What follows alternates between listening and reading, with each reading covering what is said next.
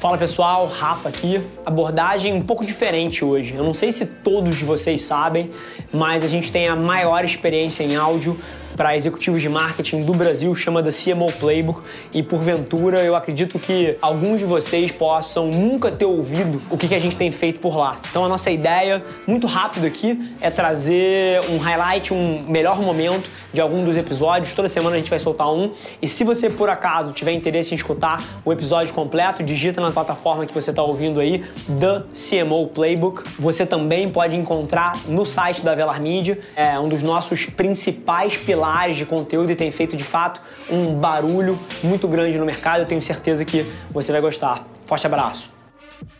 as pessoas inquietas acabam se encontrando, né? E, e assim, a gente passa por vários negócios, várias empresas, mas quando você entende que você é inquieto o suficiente para estar tá sempre questionando o status quo, sempre querendo entregar alguma coisa que seja de fato diferente, não fazer mais do mesmo, a gente eventualmente senta na cadeira que fecha o ciclo pra gente, né?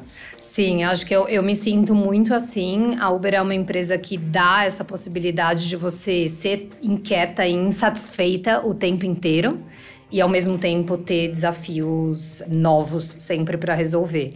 Foi onde eu aprendi que eu sou uma grande problem solver. Eu estou o tempo inteiro buscando qual o problema, qual o próximo problema que eu tenho que resolver. E num negócio como o Uber Eats, que você tem que escalar muito rápido, muito grande, num mercado extremamente competitivo, num país gigante como o Brasil, tem desafio toda hora. Todo dia tem um desafio novo para a gente solucionar como equipe. Perfeito. E, e, dentro de desafio, eu acho que já tem pô, uma das primeiras âncoras que, que eu tô super animado para puxar aqui. Uhum.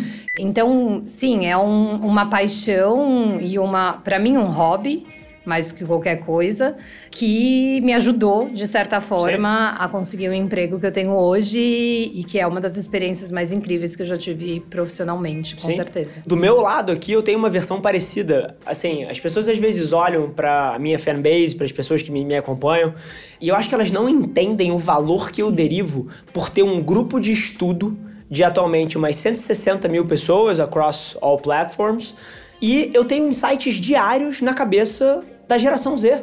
Diários. Assim, eu recebo 400 DMs por dia, ouvindo as dores, os sonhos, as angústias e, e, e, o que impacta, o que não impacta. Então, assim, a minha capacidade de compreender consumidor e entender para onde o mercado está indo é uma vantagem competitiva minha ter esse grupo de estudo que eu boto uma caixa de pergunta no meu stories e eu vou ter 7 mil respostas.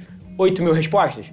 Então, isso é um diferencial. Porque na hora que ele pensa um cheeseburger hoje em dia, ele sabe que não vai ser só consumido dentro da loja dele. Ele precisa pensar, pô, em quanto tempo chega, como isso aguenta uhum. a proposta de valor da comida na casa do cliente. Ao mesmo tempo, você tem o surgimento de modelos de negócio totalmente novos. E você usou aí, pô, de forma super trivial, porque é do nosso dia a dia, Dark Kitchens. Não sei se todo uhum. mundo está ouvindo conhece. Dark Kitchens são modelos de negócio de empresas que não têm pontas de varejo. É uma cozinha industrial altamente eficiente que só entrega comida. E eu acho que isso é onde a gente conecta um pouquinho o que você falou da proposta de valor financeira ficar superior à de dentro de casa. Eu queria your thoughts on this. É, eu acho que tem dois componentes aí interessantes do que você falou. A primeira é essa realmente repensar a lógica. Então, se eu sou um restaurante e eu quero crescer através do delivery, porque não tem mais como não pensar Sim. sobre isso, o que, que eu preciso fazer e ajustar no meu modelo de negócio no delivery para que ele faça sentido. Perfeito. Então, embalagem, com certeza, é um ponto crucial. Por quê? Porque qualidade é um dos principais drivers dessa categoria. Sim. O usuário ele quer comer em casa, mas ele quer comer com qualidade. É interessante que a gente vê pesquisa que eles estão até dispostos a abrir um pouquinho mão. A expectativa não é que seja igualzinho o do restaurante, mas ninguém quer comer batata frita murcha. Perfeito. Né? Então essa as, frase as, resume. Exatamente.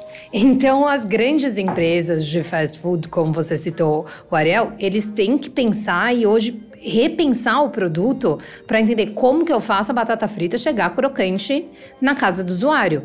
Raio de entrega é uma das formas crucial. de você manter a qualidade do produto, mas o produto em si também, né? A embalagem do produto também, porque no fim, você diminuir muito o raio para conseguir o produto chegar em qualidade, você também está diminuindo o seu potencial de vendas. Né? O seu alcance de vendas de novos usuários. Então, achar essa equação de raio versus tecnologia em produto para que o produto chegue crocante, quentinho, gostoso, embalagem, quanto você vai investir em embalagem, né? Embalagem é um tema que todo restaurante quer investir o menos possível. Sim. Será que a embalagem bem feita ela também não pode resultar em maior retenção do seu usuário, porque no fim é a experiência que conta. Né? Perguntas que a gente não se fazia há cinco anos atrás, né? E, Exatamente. E isso é o mais fantástico. Voz. A gente já tem N evidências de que tudo que a gente viveu nos últimos anos em termos de experiências de usuário visuais então, interfaces de user experience, etc., que evoluíram drasticamente nos últimos 15, 20 anos aí, em termos de usabilidade, que é inclusive driver de crescimento de produto é a usabilidade. A gente está indo para um mundo onde as pessoas valorizam tempo, coisa que a gente já falou, e voz é tempo.